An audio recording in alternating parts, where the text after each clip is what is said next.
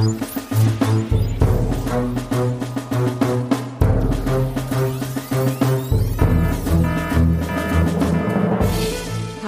und herzlich willkommen zu einer neuen Folge von Das Universum, dem Podcast, in dem Ruth und Florian über selbiges Universum plaudern. Folge 69. Es geht dahin.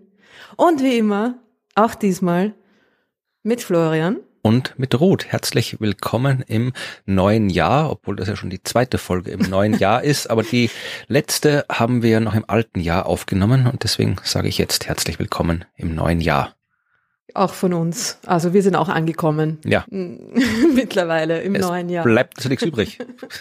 Jetzt am ja, 31. Na, Dezember dich stirbst, dann hast du keine Wahl. Ja, wärst gerne im alten Jahr geblieben? Äh, so toll war das jetzt auch nicht, oder? Ja, ich weiß es nicht. Keine Ahnung. Ja, es war nicht toll, es war, ja, es gab schon schlimmere Jahre, aber es ist ja irgendwie, ich weiß nicht, bin, ich weiß nicht, ob man mit Zuversicht ins neue Jahr blicken soll. Ja, es bleibt mir nichts anderes übrig, aber bis jetzt, äh, die ersten Tage des neuen Jahres haben mich noch nicht mit der Zuversicht gefüllt, dass jetzt alles besser wird. Naja, also es ist ja mittlerweile auch wissenschaftlich bestätigt, dass äh, die Wissenschaft immer schlechter wird. Ja. Das sind ja gleich optimistische Themen für unsere Hörerschaft. Freut ich weiß nicht, ob du das gehört hast, diese Nachricht. Ich habe die vor kurzem gelesen im, im Standard, äh, ja. österreichische Zeitung. Es gibt immer weniger bahnbrechende wissenschaftliche Arbeiten. Ja, ich bin mir nicht ganz sicher, was die Methodik dieser Arbeit ist. Also da habe ich mir nicht so genau reinversetzt, ob man der wirklich vertrauen kann, ähm, ob das wirklich so ist aber es ist. Es ist immerhin in Nature veröffentlicht ja, worden. Ja, das muss nichts heißen. Paper. da ist schon viel Zeug veröffentlicht worden, was nachher ja, nicht na, ich habe es auch nicht ganz äh, gecheckt. Also ich habe natürlich den Nature-Artikel jetzt nicht gelesen, aber es ähm, es war vor allem eine Analyse von irgendwelchen äh, wechselseitigen Zitaten und so Zeugs, glaube ich. Ja, richtig. Es ist wieder mal so eine Zitatindex-Analyse, äh, genau. Aber sie haben 45 Millionen wissenschaftliche Publikationen und noch ein paar Millionen Patente der vergangenen 60 Jahre. Ja, und wie viele Sterne haben wir schon untersucht? Ja, ein paar Milliarden und wissen wir trotzdem was über das Universum? Nein. Genau, soll scheißen gehen. Sie haben da irgendeinen, also ganz durchschaut habe ich es nicht, Sie haben da irgendeinen Index, den CD-Index äh, hereingezogen. Kennst du den? Nein, aber ich nehme an, hat nichts mit CDs zu tun, oder? Nein. es ist irgendein Index, da, da geht es um äh, Vernetzungen, wie, wie Zitierungen quasi vernetzt sind, ja, also wie viel nicht nur wie viel zitiert wird, ja, das sind ja quasi die einfacheren Indizes, aber es ist irgendwie eine Art von ähm, dynamischen äh, Index, der, der untersuchen kann, wie sich die Netzwerke von Zitierungen darstellen und verändern und über die Zeit hin. Quasi ich habe mal geschaut, es gibt eine Homepage von dem Typen, der auch das Paper als Erstautor geschrieben hat, der Herr Russell Funk. Und der hat eine. Guter Name. ja, das ist irgendwie, der CD-Index ist ein neuer Ansatz, um wichtige Punkte in sich entwickelnden Netzwerken zu entdecken. Ja. Das klingt schon mal verdächtig, oder? Ja. Also ne, verdächtig. Es ist veröffentlicht worden, dieses, äh, diese Methode in einer Zeitschrift namens Management Science. Mhm. Ja. Ja. ja. Da halten wir uns jetzt bescheiden zurück, was das angeht. Nein, es wird schon, wird schon irgendwie was dran sein, aber ich denke mir, dass äh, da natürlich die Gründe, warum das so ist, sehr vielfältig sind. Ne? Also es ist einfach mittlerweile so, dass man dass das Publizieren etwas ganz was anderes ist als noch äh, vor, ja, geschweige denn 60, ja, sagen wir sogar vor 20 Jahren war das ganz anders. Ja. ja. Und es ist, hat sich, glaube ich, in den letzten 20 Jahren einfach so entwickelt, dass man einfach publiziert wie Sau in der Wissenschaft. Ich meine, an sich ist ja nicht schlecht, ja, zu publizieren, dass man irgendwie äh, der Welt mitteilt, woran man forscht und was man herausgefunden oder nicht herausgefunden hat. An sich ist ja da nichts Verwerfliches dran, aber es ist halt einfach, ich ja, also ich finde es fast ein bisschen selbsterklärend, dass dann natürlich dann bei der Anzahl der Publikationen, bei der gestiegenen Anzahl der Publikationen weniger Revolutionäres und Bahnbrechendes dabei ist, weil man halt einfach jetzt publizieren muss, ja, eh. um einen Job zu bekommen. Und das war halt vor 30 Jahren noch ein bisschen anders. Ja, und dann vor allem kannst du auch nicht einfach so jetzt sagen, ich forsche so lange, bis ich was wirklich Cooles rausgefunden habe. Und wenn es halt zehn Jahre dauert, dann dauert es halt zehn Jahre, weil wenn es mit dem Ansatz hingehst, dann äh, ja, fliegst nach drei Jahren spätestens raus aus dem System, was keine Fördergelder mehr oder keine Projektgelder mehr So wie wir. Bekommst. ja, zum Beispiel. ja. Das heißt, äh, du musst halt irgendwie, äh, musst halt was publizieren und dann äh, schaust eher, dass du auf einem Bereich arbeitest, wo es genau weißt, okay, da kommt was raus. Das ist vielleicht nicht der mega Durchbruch, aber es kommt was raus, was ich publizieren das kann. Das ist publizierbar, ja genau, so ist es. Ja. Also die also, Wissenschaft, ja. das glaube ich wahrscheinlich schon, die Wissenschaft ist äh, nicht mehr so risikofreundlich, wie sie früher vielleicht war. Ja, das stimmt, ja.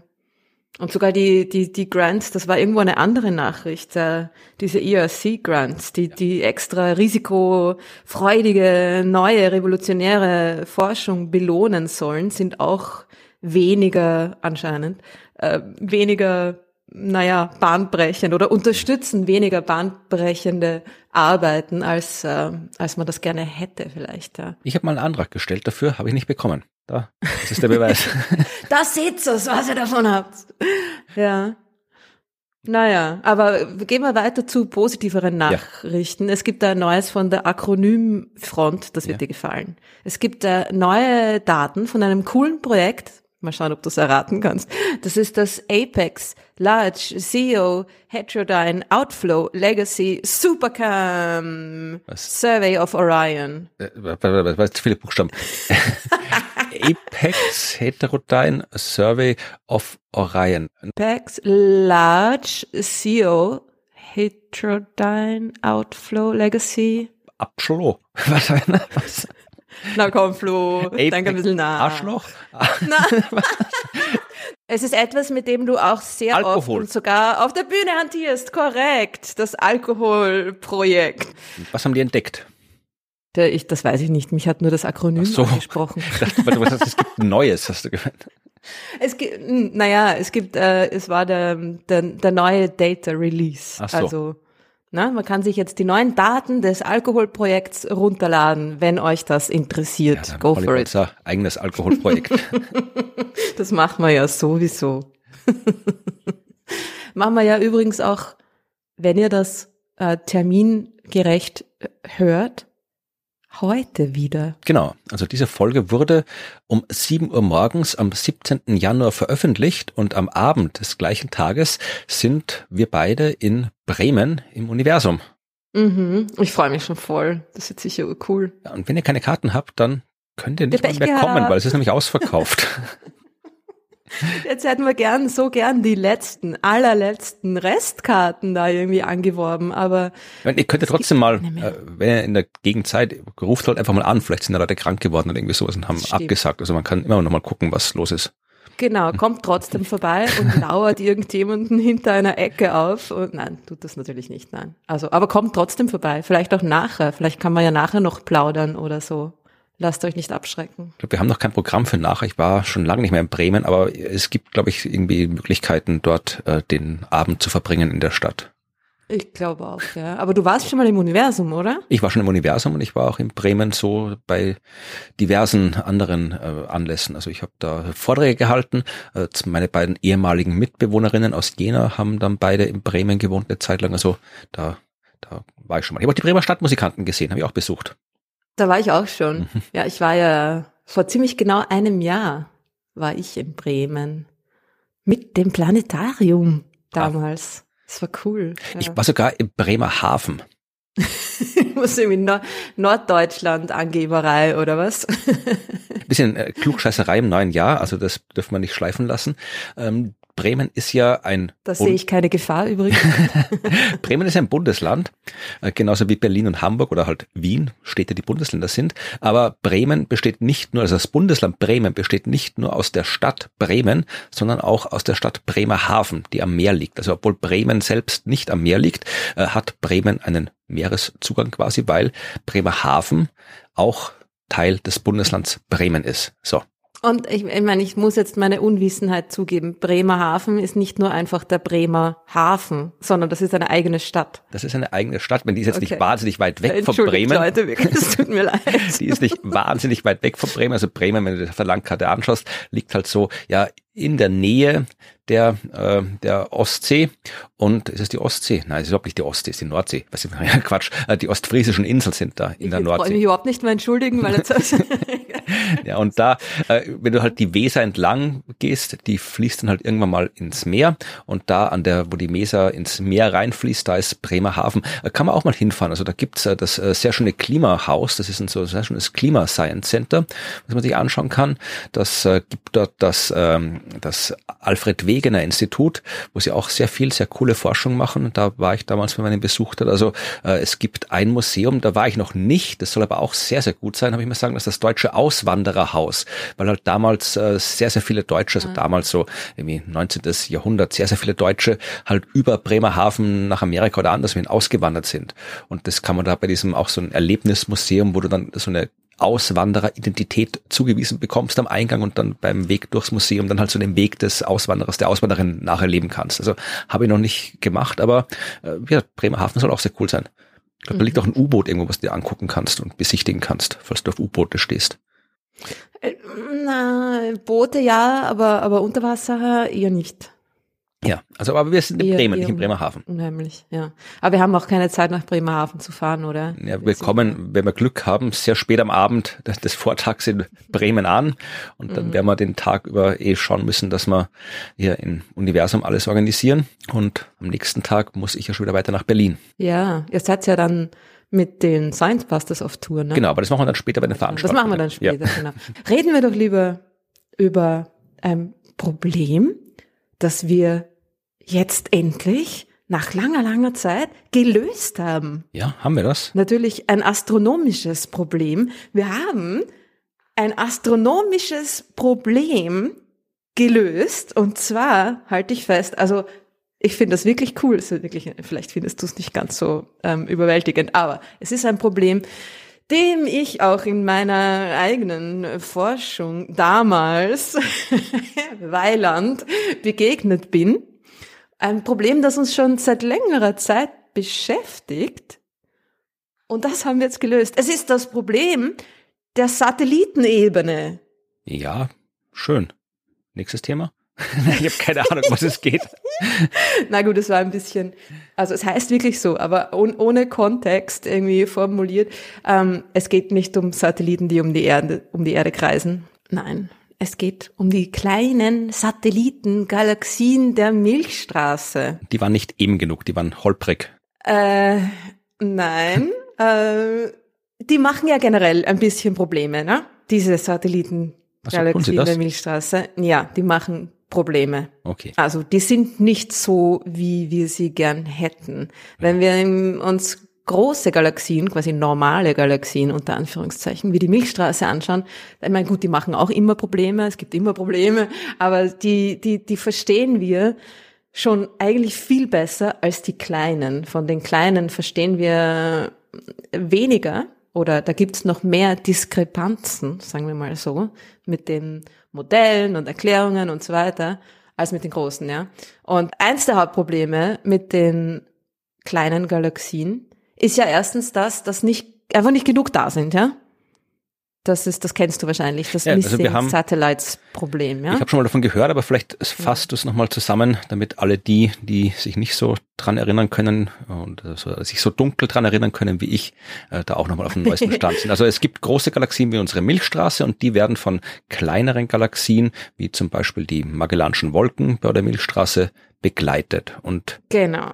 Und das sind andere Arten von Galaxien, sagen wir jetzt mal so, ja. Also das sind auch Galaxien, sind auch Ansammlungen von Sternen, Gas und Staub meistens, ja, und sind aber irgendwie in ihrer Struktur, in ihrer Art und Weise, wie sie aufgebaut sind und vor allem auch in ihrer Größe anders als die großen Galaxien. Ja, und es gibt von denen sehr viel mehr als von den großen Galaxien. Na gut, nicht verwunderlich, sind ja auch die Satelliten der Großen, also klar, dass da mehr gibt, ne? genauso wie es mehr Planeten als Sterne gibt.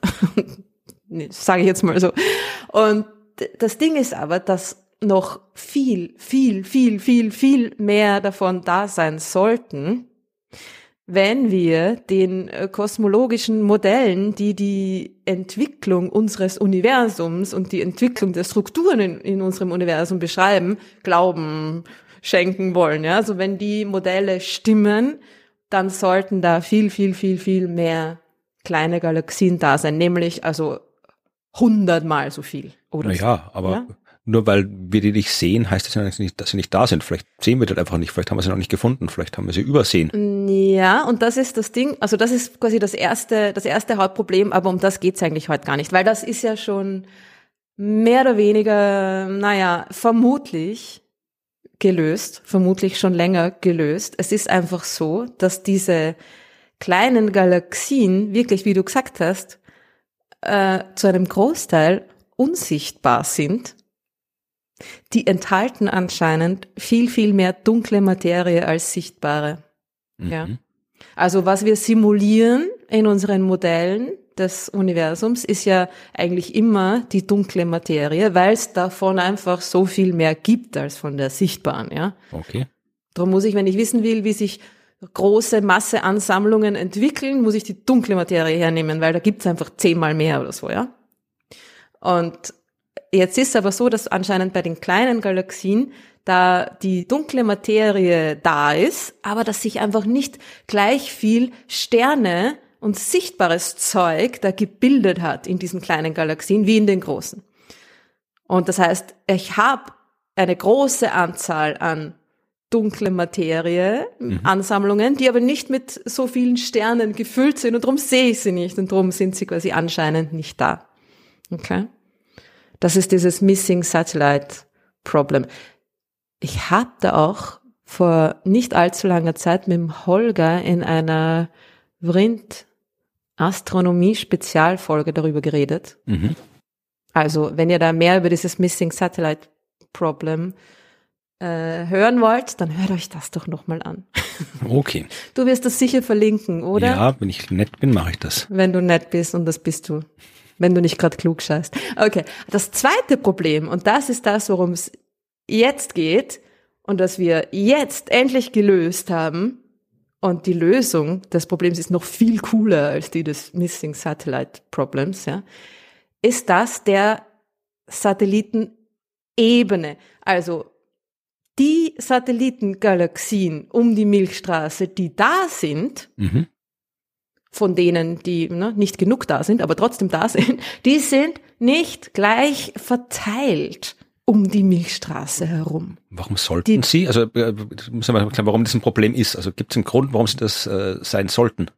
Ja, das stimmt natürlich. Jetzt könnte man sagen, äh, na gut, ja, sind die, die Milchstraße ist auch eine, eine, eine flache Scheibe, eine Ebene, das Sonnensystem ist eine Ebene, sind die Zwerggalaxien auch in einer Ebene um die Milchstraße herum verteilt. Ne? Das kann, ja. könnte sich ja irgendwie so entwickeln. Problem ist aber, das kriegst du in den Simulationen nicht hin. Ja? Und es macht doch, macht doch keinen Sinn, weil die Verteilung dieser kleinen Satellitengalaxien, die ergibt sich aus der Schwerkraftwirkung, aus der Gravitation der ganzen Galaxienmasse. Mhm. Und das meiste der Galaxienmasse ist eben nicht in der sichtbaren Sternenscheibe drinnen, sondern in diesem dunkle Materie Halo, in dieser quasi diffusen kugelförmigen Ansammlung an dunkler Materie außen rundherum, ja. Mhm. Das heißt, wenn die dunkle Materie da ist, wie wir ähm, davon überzeugt sind, dass sie es ist, ja, dann müsste sie durch ihre Gravitationswirkung diese Satellitengalaxien quasi regelmäßig, mehr oder weniger, ja, regelmäßig um die Milchstraße verteilen. Die zieht ja von überall in alle Richtungen, ne? Und weil die dunkle Materie, die meiste Materie, auch quasi symmetrisch, mehr oder weniger, ja, sphärisch, kugelförmig verteilt ist, sollten die Satellitengalaxien auch kugelförmig um die großen, um die jetzt in, in unserem Fall um die Milchstraße herum verteilt sein. Ja. Okay, gut, ja. Und sind sie aber nicht, sie bilden eine Art Ring, ja, und zwar ziemlich Genau, oder mehr oder weniger ne, normal zur Scheibe der Milchstraße. Also, also senkrecht also so dazu. Ra rauf und runter, senkrecht dazu, genau. Hm, mysteriös. Wie schräg ist das bitte? Ja. Ist total mysteriös, oder? Ja, aber du hast ja gesagt, es gibt jetzt einen Grund. Und es gibt jetzt eine Lösung dafür. ich wollte nur zuerst irgendwie die, die Reichweite des Problems etablieren. Vor allem, es ist nämlich nicht nur ein Problem für irgendwie Zwerggalaxienforschung oder wie Zwerggalaxien verteilt sind. Nein, ich meine, es geht da wirklich um die Grundfesten der der, unseres Verständnisses des Universums. Es geht um die dunkle Materie. Das war auch immer eins der Beispiele, die Befürworter von dieser Mondtheorie, dieser Modified Newtonian Dynamics Theorie mhm. da angeführt haben. Ja, so Leute, die quasi nicht an dunkle Materie glauben oder glauben. Ne? Leute, die finden, dass dunkle Materie keine gute Erklärung ist für das, was wir beobachten. Mhm. Und das war immer eins der Beispiele, warum sind die Satellitengalaxien der Milchstraße da in diesem komischen, in dieser komischen Ebene, ja, in diesem komischen Ring verteilt, der da senkrecht auf die Scheibe der Milchstraße steht, wenn die dunkle Materie rundherum symmetrisch verteilt ist. Das passt überhaupt nicht zusammen. Und es ist, wie gesagt, so, dass man es in den Simulationen der Strukturen im Universum nicht hinkriegt. Ja? Du kriegst die Simulationen nicht, die so eine Verteilung du, du kriegst kein Endprodukt, ja, das die Verteilung der Zwerggalaxien so ähm, hat. Ja. Genau. Also, und es liegt nicht daran, dass wir zu blöd sind dafür. Was meinst du genau? Naja, wenn die Simulation, dass unsere Simulationen nicht gut genug genau, sind. Genau, dass wir einfach das Falsche simulieren oder sowas. Naja, ja, wenn zum Beispiel halt alles anders ist, ne? dann ist es wie immer, dass, dass die, die Erklärung wäre, unser kosmologisches Modell stimmt einfach nicht. Das wäre jetzt keine Kleinigkeit, die man da irgendwie tweaken kann oder so, ja, sondern das wäre, das ist wirklich, das ist ein grundlegendes Problem gewesen, ja, mhm. das einfach nicht erklärbar war und in unseren, in unserem Verständnis von der Strukturentwicklung da irgendwie überhaupt äh, keinen Platz hatte, ja. Mhm. Und Leute haben versucht, das zu erklären, haben immer neue Simulationen gemacht, bessere Simulationen. Ähm, man hat sich gedacht, naja, äh, ist das, vielleicht ist äh, dunkle Materie anders, ne? Das ist ja auch oft ein Thema, dass ähm, wenn, wenn Beobachtungen nicht so ganz gut dazu passen, dann vielleicht ist äh, die dunkle Materie doch nicht kalt, sondern ein bisschen wärmer. Aber gut, das passt dann auch nicht wieder zu anderen Dingen dazu. Oder vielleicht werden die die, die Satellitengalaxien da irgendwie so in, in Filamenten auf die großen Galaxien hingelenkt durch irgendeinen Prozess, was weiß ich, ja. Und die kommen hauptsächlich von oben und unten, diese Filamente, die da hinein ähm, akkretieren. Alle möglichen lustigen Theorien, aber nix passt, ja. Mhm. Es hat eigentlich nicht wirklich irgendwas funktioniert. Bis jetzt, bis jetzt, dank einer wunderbaren neuen Studie von Til Sawala, oder wie man ihn, wie auch immer man den ausspricht, von der Universität von Helsinki und das ist auch in Nature publiziert. Und äh, es ist ein tolles Paper und es ist auch eine wirklich tolle Erklärung und eine wirklich tolle Schlussfolgerung. Ja, na, das was hören Möchtest auch. du raten, was Nein, Gott, das will ich aber keine Ahnung. du könntest eigentlich draufkommen. Äh, ich, ich, ja, ich, ich kann schneller googeln. Aber also ich kann mir voll den Abstract Nein, also äh, was könnte es sein? Also mein, ähm, ähm, hat's was mit, nein, Gezeiten, mit ähm, Resonanzen, mit äh, äh, Cosine-Resonanz? Nein. Okay, na dann erzählt mir. Aber ne, netter, net, netter Versuch. Das Lustige ist ja, wenn man sowas beobachtet, möchte man das erklären, ja? Man möchte da irgendwie, genauso wie du jetzt, ja? Man, es fällt einem ein, was könnte das sein? Sind irgendwelche, na, ja, Resonanzen, irgend, bla, bla, bla. Hm. Und man kommt nicht auf die manchmal offensichtlichste Erklärung. Es ist Zufall. Aha. ja, das ist, ich meine, wir sind halt nicht geeignet, wir Menschen, wir wollen halt irgendwie, wir wollen Bedeutung und Zufall finden wir blöd. Ja, und es ist wirklich, also es ist extrem cool. Sie sind natürlich jetzt nicht hergegangen in dieser Studie und haben einfach gesagt, bö, bö, Zufall, sondern haben das alles genau, genau untersucht und zwar mit neuen Gaia-Daten, indem sie die Geschwindigkeiten der Sterne in diesen kleinen Galaxien gemessen haben. Also Gaia hat die gemessen, ja, von selber. Gaia misst ja da alles, was da so draußen los ist, natürlich äh, Sterne in der Milchstraße, aber eben auch, weil die auch da im Blickfeld sind, ja, Sterne in zum Beispiel den Magellanischen Wolken oder anderen größeren Zwerggalaxien. die um die Milchstraße herumfliegen, ja.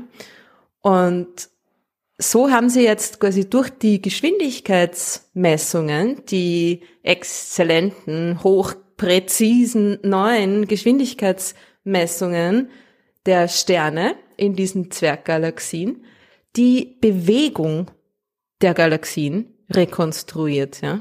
Okay. Und das ist jetzt, das hört sich jetzt irgendwie einfacher an, als es natürlich war. Es ist ja recht kompliziert auch beschrieben in dem Paper, dass sie quasi die, die Geschwindigkeit, also nicht nur aus der Geschwindigkeit der einzelnen Sterne, sondern aus noch einer Art ähm, ja, Wahrscheinlichkeitsverteilung von den Sternen, ob sie zu den Galaxien gehören oder nicht. Da irgendwie, das haben sie da alles irgendwie durchgejagt und so weiter. Und so haben sie quasi die, die neuesten, genauesten, präzisesten, besten Geschwindigkeiten dieser Zwerggalaxien, also wirklich tatsächlichen Bewegungsgeschwindigkeiten, ja, mhm. Richtungen und so weiter, abgeleitet und sind draufgekommen, dass erstens diese, diese, diese Ebene, ja, dieser, dieser Ring quasi gar nicht ganz so eng ist, wie bis jetzt angenommen. Okay. Also die sind eigentlich ein bisschen breiter verteilt und dadurch ist die, die Besonderheit der Situation schon mal äh, geschmälert. Ja. Aber das Hauptding, einige dieser Zwerggalaxien bewegen sich seitlich zur Ebene. Also dieser, diese Ebene, dieser Ring ist nicht quasi durch, durch seine eigene Rotation da gestützt, sondern die bewegen sich in unterschiedliche Richtungen und sind nur grad zufällig scheinbar quasi in, in, in dieser Ebene angeordnet.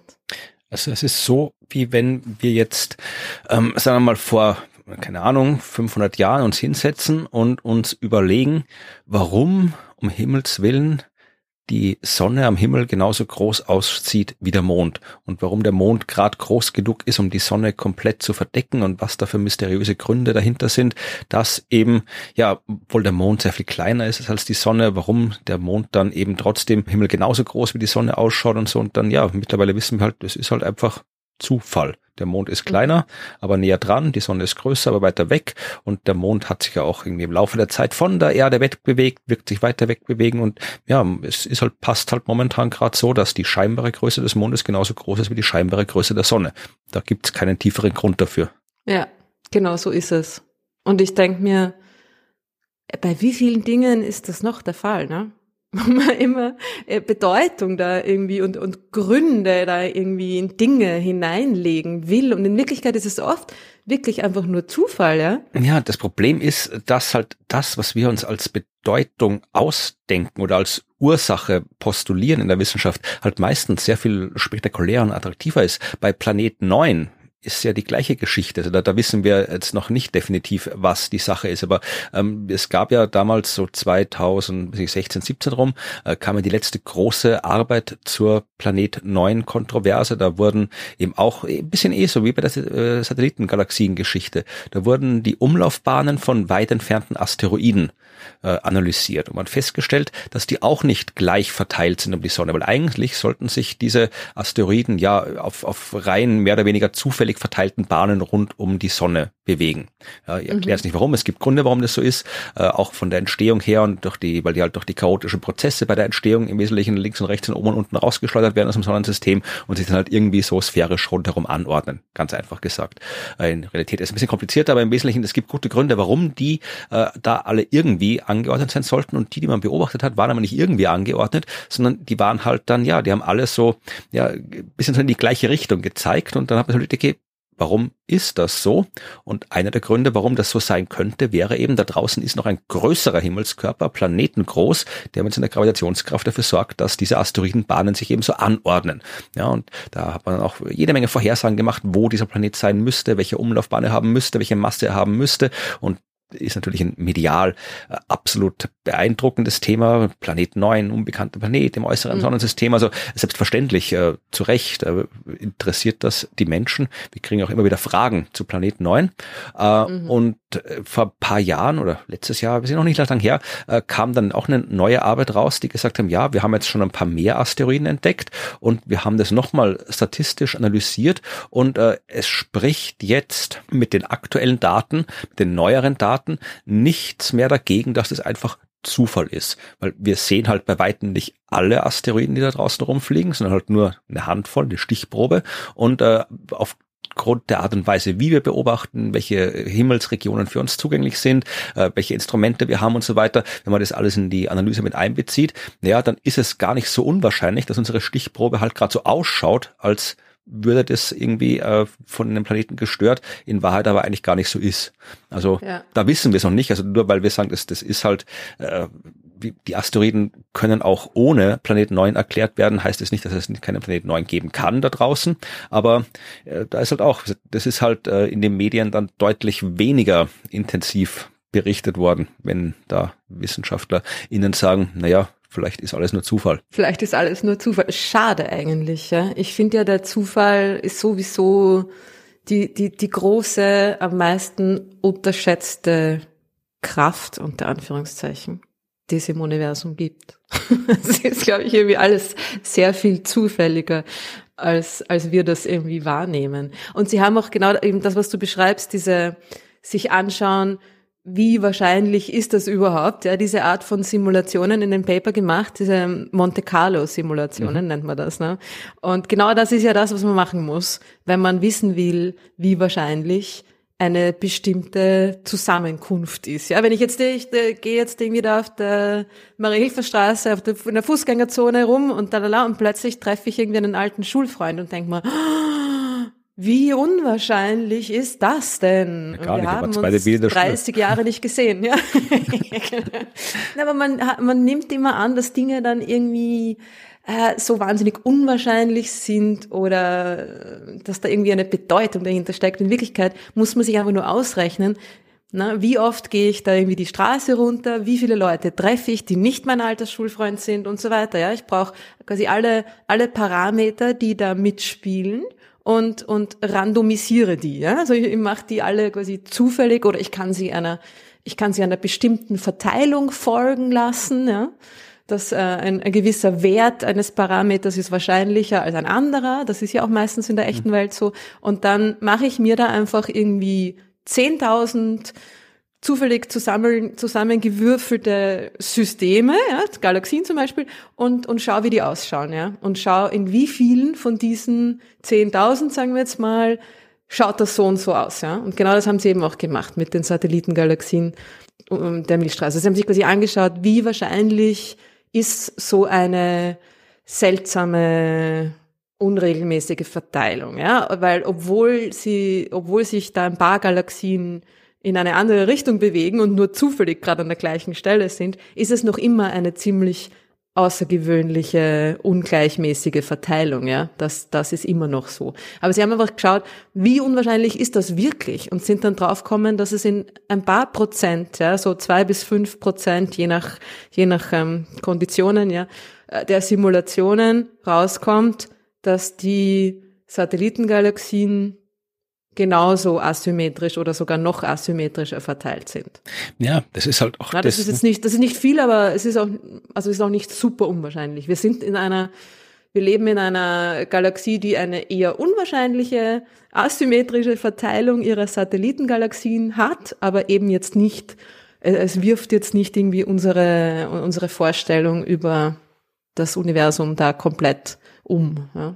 ja. das Problem ist halt auch, dass wir jetzt rein vom Menschsein her, die Art und Weise, wie unser Gehirn funktioniert, halt auch nicht darauf ausgelegt sind, Zufälle als Zufälle zu betrachten. Also wir, wir mhm. tun überall Bedeutung rein. Das sieht man auch bei diesen äh, Pareidolien. Also wir sehen ja, ja. überall Gesichter, Strukturen, Dinge, selbst bei der überhaupt nichts ist, ja, weil halt unser Gehirn so funktioniert, dass alles, was irgendwo annähernd äh, in die Struktur von einem Gesicht gebracht werden kann, wir sofort als Gesicht wahrnehmen. Ja, darum haben wir am Mars das Marsgesicht gesehen, obwohl da einfach nur halt ein paar Krater äh, existieren. Das heißt, äh, bei der bei den Dingen, die halt irgendwie passieren, ist es genauso. Wenn irgendwas passiert, dann ist unser Gehirn quasi darauf ausgelegt, davon auszugehen, dass irgendeine bewusste Handlung das verursacht hat, was da passiert ist. Und das ist einfach halt mal so passiert. Ja, so funktionieren wir nicht. Äh, und das ist der Grund, wenn, aus dem Grund gibt's Religionen, aus dem Grund gibt's Verschwörungstheorien ja, genau. und so weiter. Also das ist, das steckt so tief in uns drin, dass es eh ein Wunder ist, dass wir ja zumindest mit den wissenschaftlichen Methoden halbwegs dahinter schauen können und uns da irgendwie rausholen können aus unserem ja, äh, menschlichen Denken und da irgendwie sehen können, dass er doch ab und zu mal was halt einfach so passiert, ohne dass irgendwas dahinter steckt. Und es ist schon lustig, dass genau das die Wissenschaft leistet, nämlich nicht quasi nicht nur Erklärungen liefern oder Gründe oder was auch immer, sondern auch uns manchmal sagen, es ist einfach nur Zufall. Da steckt nichts dahinter. Wissenschaft, erfolgreich, cool, verdirbt den Spaß seit ein paar hundert Jahren. yeah, aber irgendwie, ich meine, ich finde das, ich finde das so cool, ja? dass ich, ich kann mich erinnern, damals, das war immer noch so, die Mondleute so, haha, ja, aber die Verteilung der Zwerggalaxien, haha, das könnt ihr nicht erklären, so, hm, Mist, ja. Und, und das war irgendwie so lang, weißt, so lang beschäftigt uns ein Problem. Und dann stellt sich heraus, das ist einfach eine zufällige Konstellation, ne? die ist schon auch asymmetrisch, aber doch zu einem Großteil zufällige Konstellation dieser Satellitengalaxien. Das ist einfach, ja, da, da, da zerbrichst du dir den Schädel und dann das. Tja. Aber es ist auch schön zu sehen, dass irgendwie, dass irgendwie was weitergeht, oder? Weil oft denke ich mir, wenn ich dann schon längere Zeit mich nicht wieder erkundigt habe, mhm. so was es so Neues in der in meinem Feld gibt, ja, in meinem Ex wissenschaftlichen Feld, dann, dann da, da liest man da wieder ein bisschen was und da ist irgendeine Kleinigkeit und da ist irgendeine Kleinigkeit. Aber dass mal so richtig ein Problem, das einen quasi selber beschäftigt hat damals, dann plötzlich eine Lösung gefunden hm. hat, das ist ja schon auch cool. Ja. man sieht, dass was weitergeht. Ja, ja, das widerspricht ja dem, was du am Anfang gesagt hast, dass in der Wissenschaft nichts mehr weitergeht. Ja, aber, genau. Haha. ja, aber überraschenderweise äh, für die nächste Folge habe ich auch schon ein bisschen nach Material gesucht und ich habe schon vor längerer Zeit, also vor ein paar Wochen, etwas gefunden, was im Wesentlichen ja fast, äh, fast identisch ist mit der Geschichte, die du erzählt hast. Also strukturell identisch ist. Also es geht nicht um es geht nicht um Galaxien, sondern es geht auch um ein Problem aus meinem Arbeitsfeld, ein Ding, mit dem ich mich früher auch wissenschaftlich beschäftigt habe, wo auch äh, ja lange Zeit etwas ein Problem existiert hat. Ähm, gut, das hat, haben glaube ich nicht, das Problem hat nicht so viele Menschen interessiert wie das äh, Satellitengalaxienproblem, aber es war auch ein Problem, also ein Phänomen, wo man nicht wusste, worum das herkommt. Und ähm, ja, also, ich rede beim nächsten Mal drüber, aber es ist interessant, dass, dass du auch sowas gefunden hast. auch eine Lösung, eine ähnliche zufällige Lösung gefunden hast. Na gut, nein, nein, du nicht spoilern, weil sonst hast du ja kein Thema mehr fürs nächste Mal. Ja, na, ich werde schon was finden zur Not. Aber ja, es ist, es ist interessant. Ja, also wie gesagt, ab und zu, ab und zu sind die Dinge einfach so, wie sie sind, ohne dass es eine tiefere Ursache dafür gibt. Ja, und wenn ihr euch wieder mal irgendwie in irgendwas festgerannt habt und euch den Schädel zermartert, wie kann das nur sein? Was steckt da dahinter? Warum? Und was ist die Erklärung dafür? Dann überlegt euch, kann es sein, dass es einfach nur Zufall ist? Das ist irgendwie sehr nihilistisch, die Folge heute. Ich ist sehr deprimierend angefangen. Ja, aber fröhlich. Und fröhlich jetzt nihilistisch. Das ist die Grundlage der Freiheit, oder? Dass man, man kann die Bedeutung, die die Dinge haben, sich selber aussuchen. Also natürlich, was die nicht, nicht immer, nicht alles. Es gibt Dinge, die sind furchtbar und bla, bla, bla und haben, ja. Aber wenn die Dinge nicht so bedeutend sind oder keinen tieferen Grund oder was auch immer vielleicht haben, ab und zu mal, dann ist die Bedeutung, die, die wir den Dingen geben und die, die wir uns aussuchen. Und das ist doch eigentlich ein positiver Gedanke, oder? ich bin mir jetzt nicht ganz sicher, ob ich da, ob ich dir jetzt folgen kann, was du da sagst. Also äh, nur weil wir wissen, dass es keinen tieferen Grund gibt, warum die Satellitengalaxien sich in der Scheibe anordnen, heißt ja nicht, dass wir uns irgendwas ausdenken können, warum es so ist. ich auch nicht gemeint. Aber es ist einfach, bei manchen Dingen ist es so, dass man, na, wenn man, man irgendwie das Gefühl hat, das muss alles irgendwie eine Bedeutung haben oder was ist die Bedeutung, dann ist man da irgendwie ein bisschen gefangen oder, oder unfrei oder gefesselt, oder? An die, an die, an den eigenen Drang, allem, in allem die Bedeutung zu finden. Hast du vor, so, ja? diesem Jahr, im neuen Jahr, deine eigene Religion zu gründen? Nein, ähm, widmen wir uns doch lieber den Fragen, ja, oder? Bitte, ja. Gibt schon genug Religionen da draußen. Äh, Fragen. Fragen. Ihr habt uns wieder sehr viele Fragen gestellt und es, äh, es tut uns wirklich leid. Wir können immer nur eine kleine Auswahl in die Sendung nehmen, sonst würde sie einfach fünf Stunden dauern, anstatt den eh schon viel zu langen zwei Stunden, die sie meistens dauert. Aber ich habe ein paar ausgewählt und zwar auch wieder welche, die ein bisschen zum Thema passen. Mhm. Ähm, äh, nämlich zum dunkle Materie-Thema, weil das war, das ist ja eigentlich das underlying Theme, oder? Na, es ist jetzt alles dank der äh, herausgefundenen Bedeutungslosigkeit der Asymmetrie der Zwerggalaxien der Milchstraße ist alles okay mit der Lambda-CDM-Modell und alles, alles okay mit der dunklen Materie und ihrer Verteilung. Wir müssen uns nicht vom Konzept der dunklen Materie verabschieden. Fragen zur mhm. dunklen Materie kamen von Maureen. 95 Prozent sind dunkle Materie, schreibt er. Und die Sie ist, ist äh, oder? Sie? Smarin ist, glaube ich, ein weiblicher Name. Dabei habe ich das E-Mail so aufmerksam gelesen, es ist mir nicht aufgefallen. Kann sein. Behauptet es. Also, kann auch sein, dass es was anderes. Oder Mauren? Mauren? Ma Ach, schon wieder. ja, ich habe keine Ahnung. Wie auch immer. Äh, sag, sag, wenn du Lust hast, sag, sag uns. Ähm, oder es ist ein, ein Oder vielleicht war es eine Gruppe, eine Gruppe hier, äh, die die Typen, die in Spanien äh, gelebt haben da. Das ist das ganze kollektives E-Mail. Muslimisches Berbervolk in Nordafrika, sagt äh, die Wikipedia. Also falls hier uns ein muslimisches Berbervolk aus Nordafrika geschrieben hat, dann ja auch schöne Grüße. Aber da steht auch dabei, sie kommen aus Darmstadt. Oder sie kommt aus Darmstadt oder er kommt aus Darmstadt. Folgende Frage über die dunkle Materie und ihre Verteilung, nämlich, na, wenn 95 Prozent äh, der, der, der Materie dunkle Materie sind und so weiter, bla bla, bla äh, ist die Frage, sind diese, ist diese Materie gleichmäßig verteilt? Sind das einzelne dunkle Materie Wölkchen? Wissen wir, wo die dunkle Materie ist? Und wie weit müssten wir reisen, um eine Probe entnehmen zu können? Und könnte man die einfach in ein Schraubglas packen? Also wenn ich jetzt mal kurz antworte, bevor du lang und korrekt antwortest, äh, okay. du musst gar nicht weit reisen, du kannst das in ein Glas packen, aber es wird nicht drin bleiben. Ja, na, das ist viel, ganz viel länger hätte ich auch nicht geantwortet. Ja. Also, die dunkle Materie ist überall. Eigentlich, ja, und wir wissen, wo sie ist.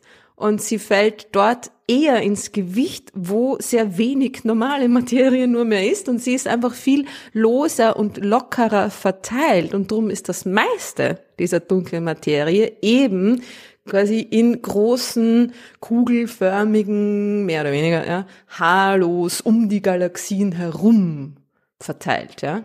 Also ich habe, glaube ich mal, ich kann mich nicht mehr erinnern, ich habe irgendwo mal gelesen, dass so Abschätzungen, äh, wie viel dunkle Materie sich so im Volumen des Sonnensystems finden würde und das war eine erstaunlich geringe Menge. Mir fällt das gerade nicht ein. Also erstaunlich gering. Also es ist schon so, dass in den Zentren der Galaxien, dass da auch mehr dunkle Materie ist oder dass die Materie, die dunkle Materie Dichte auch quasi vom Zentrum hin nach außen hin ein bisschen abnimmt, ja aber eben nicht so stark wie die normale Materie, weil sie eben nicht klumpt, weil sie nicht mit, äh, mit sich quasi interagiert. Und interagiert bedeutet elektromagnetisch interagiert. Ja, sie interagiert natürlich schon gravitativ, aber du kannst sie nicht in ein Schraubglas packen, weil etwas, das in einem Glas drinnen ist, mit dem äh, mit der Begrenzung des Glases, also mit dem Glas selber, elektromagnetisch interagiert, um im Glas drinnen zu bleiben, ja.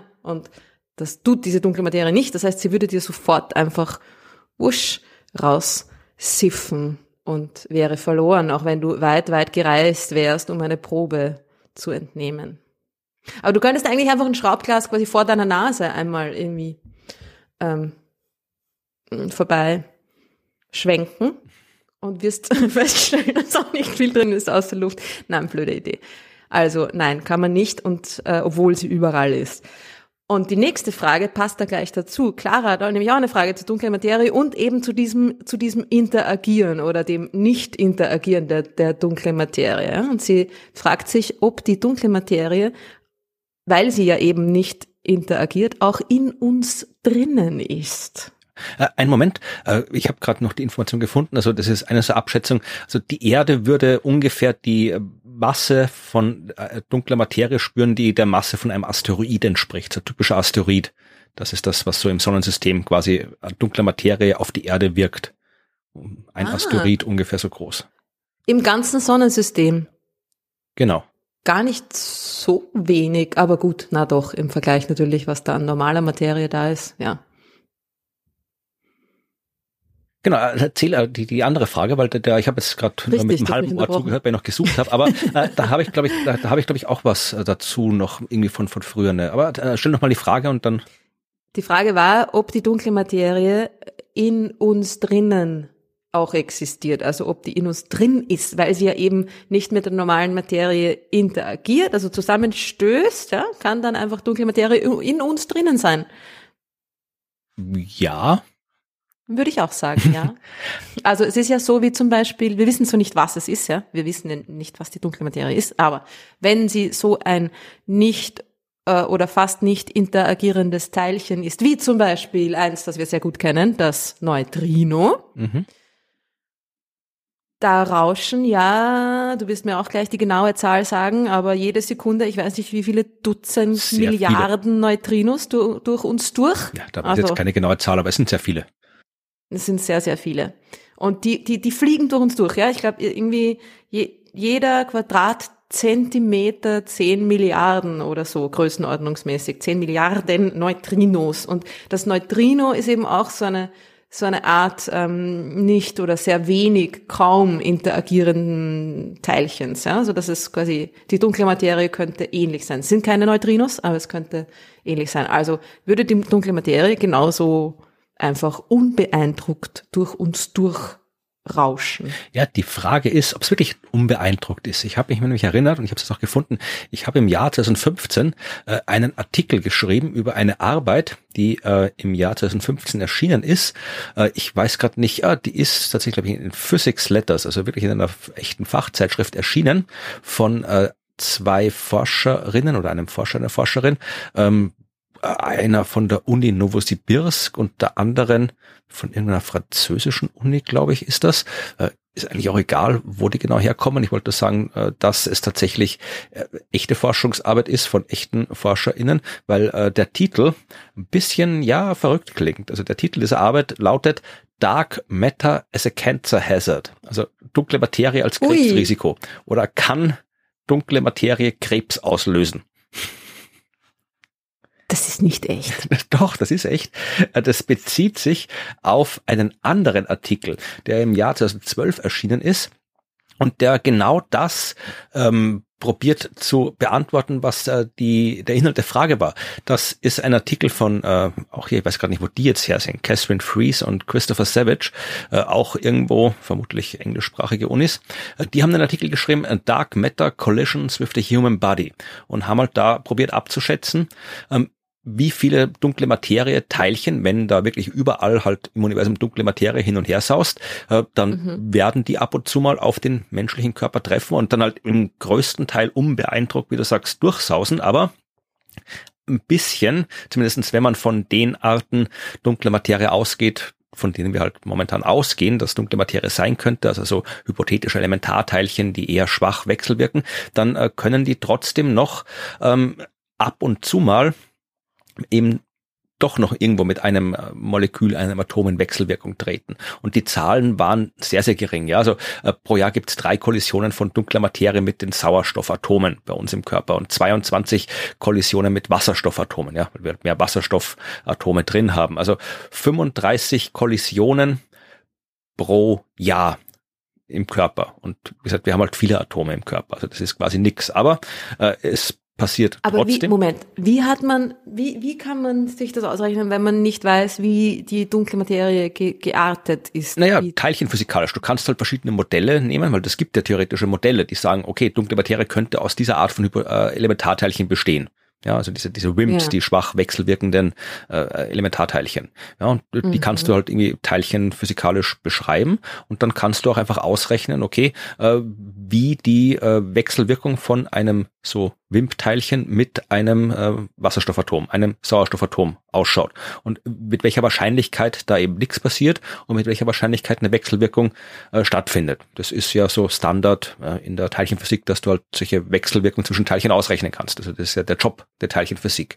Und dann musst du halt nur noch abschätzen, wie viele Atome gibt es so im Körper von den verschiedenen Sorten und dann, ja, ähm, tust das Ganze durchrechnen. Es ist im Prinzip nichts anderes, als die Leute machen, wenn sie so Experimente designen, die halt tatsächlich dunkle Materie nachweisen sollen. Es gibt ja auch so, so Neutrino-Detektoren. Ja, und darum waren die ja auch schon so erfolgreich, ne? Naja, aber zumindest bei den Neutrino-Detektoren schon. Ja, also da hat ja, man ja schon. Ja gut, aber Neutrinos, ja, eh, ja. Neutrinos. Aber da kannst du auch ausrechnen. Wir schon seit langem. Ja. ja, aber da kannst du auch ausrechnen, okay, du brauchst so und so viel Wasser, wo halt so und so viel Wasserstoff und Sauerstoffatome drin sind. Du brauchst so eine große Menge an Wasser, damit dann im Schnitt von den Milliarden, aber Milliarden äh, Neutrinos, die durchfliegen, irgendwie zehn dann tatsächlich wechselwirken. Das kannst du ausrechnen, wie viel Wasser ja. du brauchst, um eine gewisse Menge zu finden. Und mit der gleichen Art von Rechnung kannst du halt auch ausrechnen, wenn dunkle Materie aus dieser Art von Teilchen bestehen würde, dann würden halt 35 Wechselwirkungen pro Jahr stattfinden.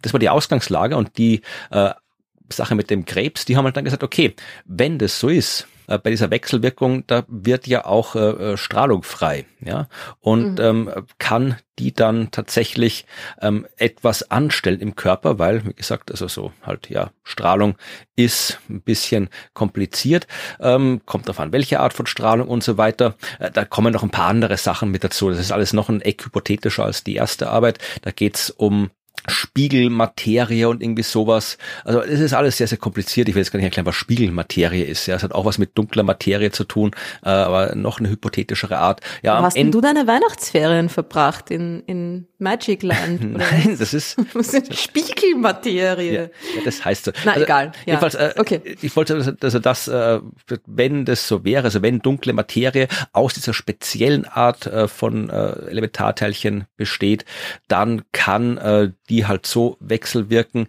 dass äh, bei der Wechselwirkung irgendwie Strahlung, äh, Energie, so viel Energie frei wird, die dann eben die äh, Zellen im Körper schädigt, wodurch der Krebs entsteht und so weiter. Aber äh, auch da kommen sie am Ende drauf, dass das sehr unwahrscheinlich ist und das ist eigentlich auch die Art, äh, das ist eigentlich auch das Resultat, auf das man eigentlich auch ohne die ganze hm, Physik dahinter kommen könnte, weil wenn dunkle Materie wirklich überall ist, und dunkle mhm. Materie tatsächlich äh, Krebs auslöst, ja, dann wären wir alle tot. Also, weil, also wenn die gefährlich für uns Menschen ist, dann gäbe es es nicht, weil die ist halt überall. Proof by existence. Genau, ja. Aber wenn das ist halt trotzdem, es ist, es ist, ich, ich sag dann immer, es ist gut, dass Menschen sich das angeschaut haben, weil wer gut, weiß. Dass wir darüber geredet haben, ja. Ja, weißt du, ja, nein, es stimmt. Also wenn man sagt so, äh, wenn die dunkle Materie irgendwie so so ist, wie wir es bis jetzt quasi wissen, dass sie nicht ist und dann das und das macht und machen könnte, dann ist es besteht trotzdem keine keine oder eine vernachlässigbare Gefahr für unsere Körper. Aber ja, sie ist in uns. Und die Frage geht aber noch weiter. Ja. Clara fragt nämlich auch, ähm, wie die dunkle Materie quasi verteilt ist im Universum, äh, wenn sie ja nicht interagiert oder klumpt und warum es dann ja überhaupt quasi Ansammlungen von dunkler Materie gibt. Da kommen jetzt jetzt wieder zu dem äh, zur Bedeutung des Wortes interagieren, was damit gemeint ist, ist eben elektromagnetisch, ja, also das, das Zusammenballen von Materie, das ist ein elektromagnetischer Effekt. Mhm. Und das macht die dunkle Materie nach unserem Wissen nicht. Aber sie interagiert schon natürlich durch ihre Anziehungskraft, durch ihre Gravitation und dadurch klumpt sie quasi auch zusammen, aber eben nicht so richtig, nicht so wie normale Materie. Und darum ist sie so, so ähm, diffus verteilt. Ja? Genau. Und der letzte Teil der Frage ist dann, wenn die dunkle Materie beim Urknall entstanden ist, wie sie sich dann überhaupt im Weltall verteilt hat. Naja, weil das Universum sich ausgedehnt hat und alles, was damals Gen in einem Punkt zusammen war, ist halt dann im Laufe der Zeit überall hingekommen. Genau, also genauso wie die sichtbare Materie, die normale Materie auch, ja. Die sind, die hängen ja irgendwie schon zusammen und sind aneinander gekoppelt durch ihre Gravitationswirkung, ihre gegenseitige. Das heißt, überall wo Materie ist, ist auch dunkle Materie und mehr oder weniger auch umgekehrt. Aber eben nicht ganz, ne? was wir ja schon im Problem der, der, der Missing Satellites gesehen haben. Da ist viel dunkle Materie da, aber wenig Sterne und so weiter. Also die ganzen, die Unterschiede in dem Verhältnis zwischen dunkler Materie und normaler Materie, die es so gibt, die, die bescheren uns die Strukturen, die wir, die wir sehen können und mhm. haben. Ja. Und dann habe ich noch eine Frage, die in eine ganz andere Richtung geht und vielleicht für dich als äh, Himmelsmechaniker leicht zu beantworten yeah. ist. Nämlich, Christian hat eine Frage, die sich auf den Weltraummüll mhm. bezieht. Und er möchte wissen, ob vielleicht auf lange Sicht hin zu erwarten wäre, dass sich da eine Art Scheibe bildet, dass es zu einem Saturn-ähnlichen Weltraummüllring um die Erde kommen könnte. Oder ob die einfach so quasi abstürzen. Ja, ja und nein. Also es, Weltraummüll ist wie jeder Müll tatsächlich ein Problem. Ja, vor allem, weil im Gegensatz zum meisten Müll, der bei uns auf der Erde rumliegt, der Weltraummüll nicht so schnell verschwindet. Also äh, es gibt natürlich bei uns auch irgendwie so Plastikzeug und sowas, was ewig bleibt, aber irgendwann, früher oder später, ist dann halt doch mal alles irgendwie verrottet bei uns auf der Erde. Mhm. Und ähm, beim Weltraummüll ist es ein bisschen anders. Also es gibt natürlich Müll, der so weit unten in der Atmosphäre ist, dass er im Laufe der Zeit runtergeht. Äh, durch die äh, Reibung mit der Atmosphäre, dann fällt der Schrott natürlich runter, verglüht in der Atmosphäre, kann man immer wieder beobachten. Also Teil der Sternschnuppen, die wir so gerne sehen, das sind äh, irgendwelche Weltraumschrottteilchen. Aber äh, Zeug, das weit genug oben ist, das bleibt halt dann auch dort und das kann dann auch sehr lange dort bleiben. Und da kann es dann tatsächlich sein, dass wir ein Problem kriegen. Äh, hast du schon mal vom sogenannten Kessler-Syndrom gehört? Nein. Das hat ein amerikanischer Astrophysiker, Donald Kessler hieß der, irgendwann so in den 70ern, glaube 78 war es, entdeckt. Das ist im Wesentlichen, ja, so eine Kaskade. Also, äh, wenn du eine gewisse Grenze überschreitest, was die Menge an Weltraummüll angeht, dann steigt die Wahrscheinlichkeit dramatisch, dass zwei von den Dingern zusammenstoßen. Mhm. Ja, und wenn Weltraummüll zusammenstoßt, das sind ja äh, durchaus hohe Geschwindigkeiten, mit denen das Zeug unterwegs sind. Das sind irgendwie so im, im 10, 20 Kilometer pro Sekunden Bereich, mit denen sich ja im Weltall bewegen. Und das heißt, wenn die zusammenstoßen, ja. dann zerbröselt die noch mehr. Das heißt, jede Kollision erzeugt noch mehr Weltraummüll und je mehr Weltraummüll, desto größer wird die Chance auf eine Kollision. Das heißt, irgendwann gibt es dann so einen Punkt, ja, so eine sich selbst verstärkende Feedback-Schleife und äh, dann kann es eben sein, dass ja wirklich so viel Müll da oben ist, dass das Wachstum exponentiell weitergeht. Und dann, ja, hast du halt wirklich keine Scheibe, sondern am Anfang eine Wolke, die um die Erde rum ist, voller Weltraummüll. Äh, mhm. Wie sich die dann tatsächlich äh, entwickeln wird, das müssen wir sich im Detail anschauen, weil da geht dann nicht mehr nur die reine gravitative Wechselwirkung mit ein, sondern da hast du auch irgendwie so Strahlungsdruck und alles so klumpt mit. Aber wenn was lange genug sich selbst überlässt, dann wird auch mit der Wolke, mit der Trümmerwolke das passieren, was mit den Saturnringen passiert ist. Dann würden die sich wahrscheinlich auch ringförmig anordnen um die Erde rundherum. Aber äh, es ist was, was man nicht ausprobieren sollte. Das Problem ist, es ist halt wahnsinnig schwer, Weltraummüll loszuwerden, wenn er mal da ist. Also und bitte, ich bitte von Einsendungen äh, der Weltraumputze von Spaceballs abzusehen.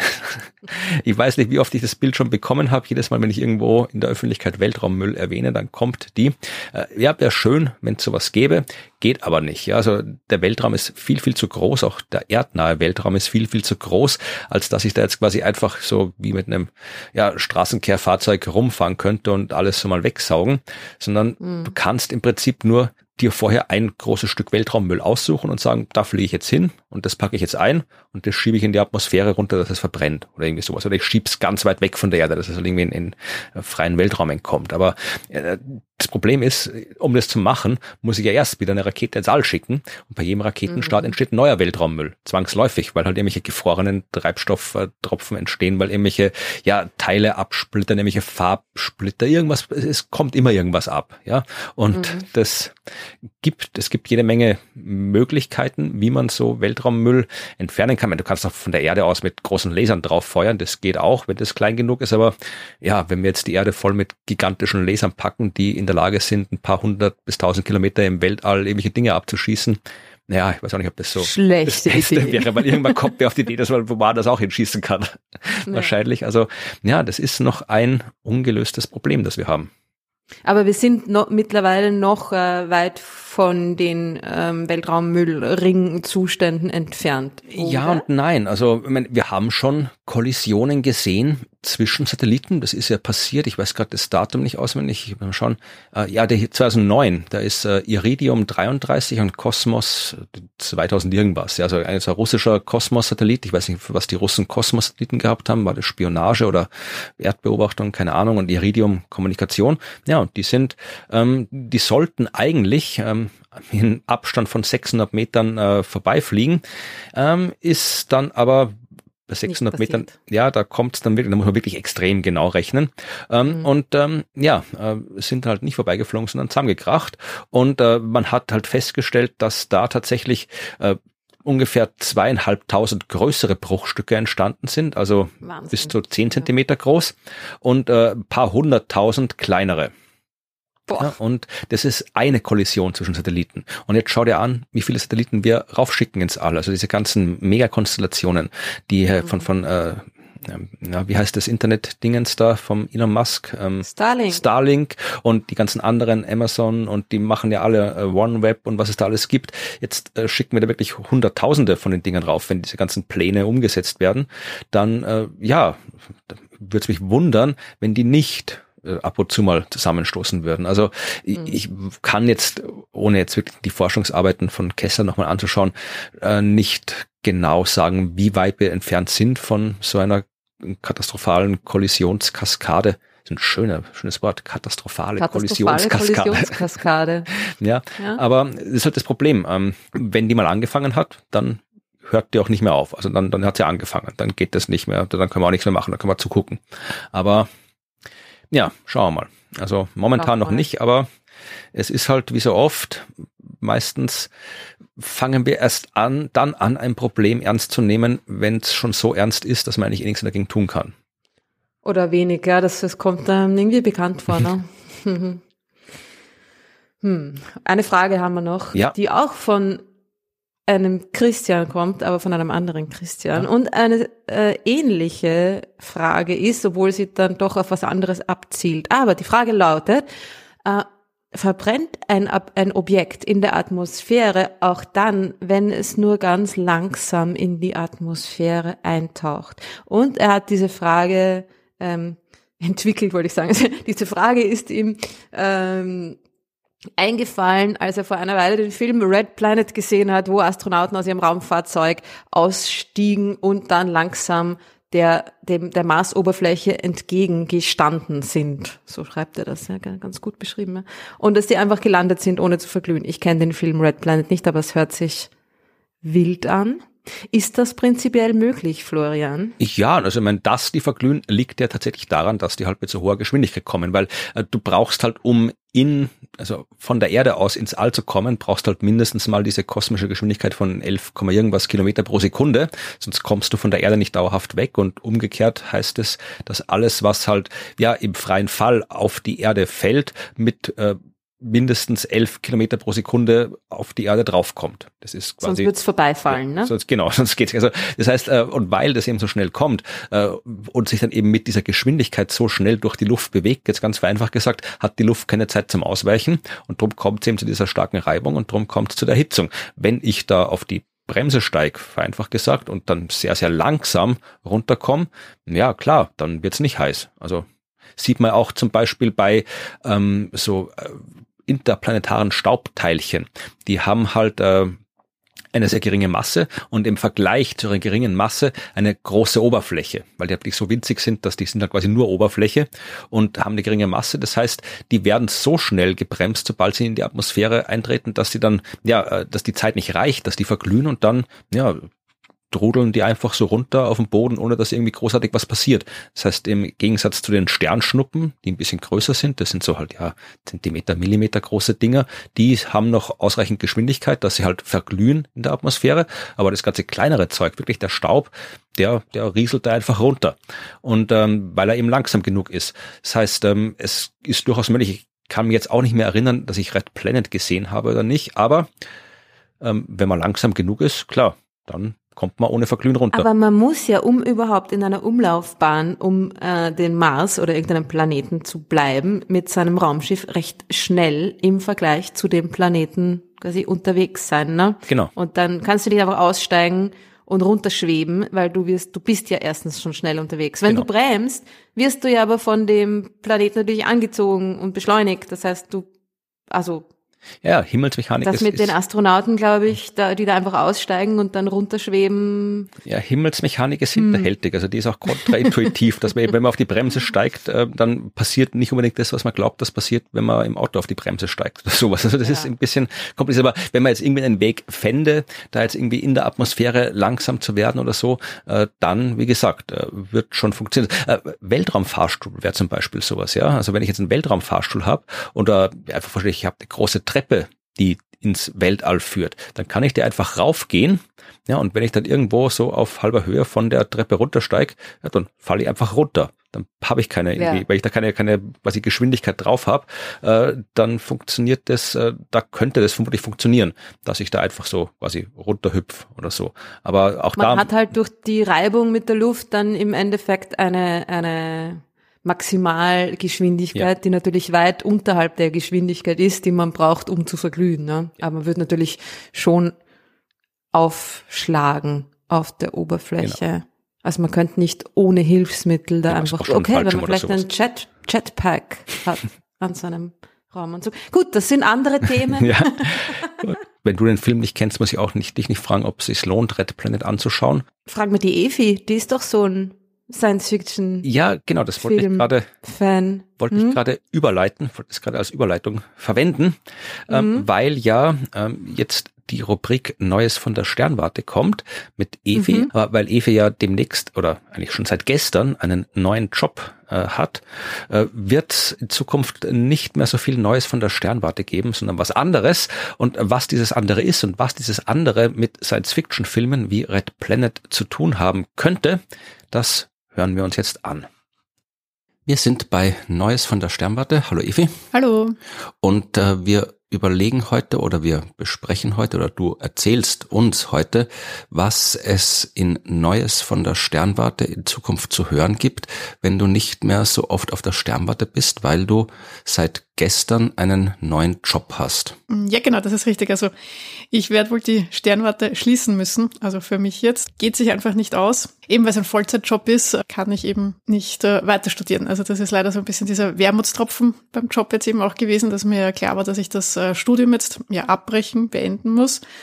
Und Neues aus der Sternwarte wird geschlossen, leider. Es tut mir sehr leid, weil es hat mir immer sehr viel Spaß gemacht und sehr viel Freude auch äh, bereitet. Und es war für mich auch spannend, immer so ein bisschen eben so zu reflektieren, was wir eben auf der Uni gemacht haben und das eben auch den Leuten zu erzählen, weil ich eben immer den Eindruck auch hatte, dass das ähm, so ein bisschen alles hinter verborgenen Wänden passiert und eben äh, ja viele Menschen einfach keine Ahnung haben, wie eben so ein Astronomiestudium aussieht. Und von dem her, da hoffe ich halt, dass ich so ein, ein bisschen Licht in die Sache gebracht habe. Aber ja, jetzt müssen wir nach vorne blicken. Und deswegen werde ich ähm, was Neues aufmachen. Ja, und was wird aufgemacht?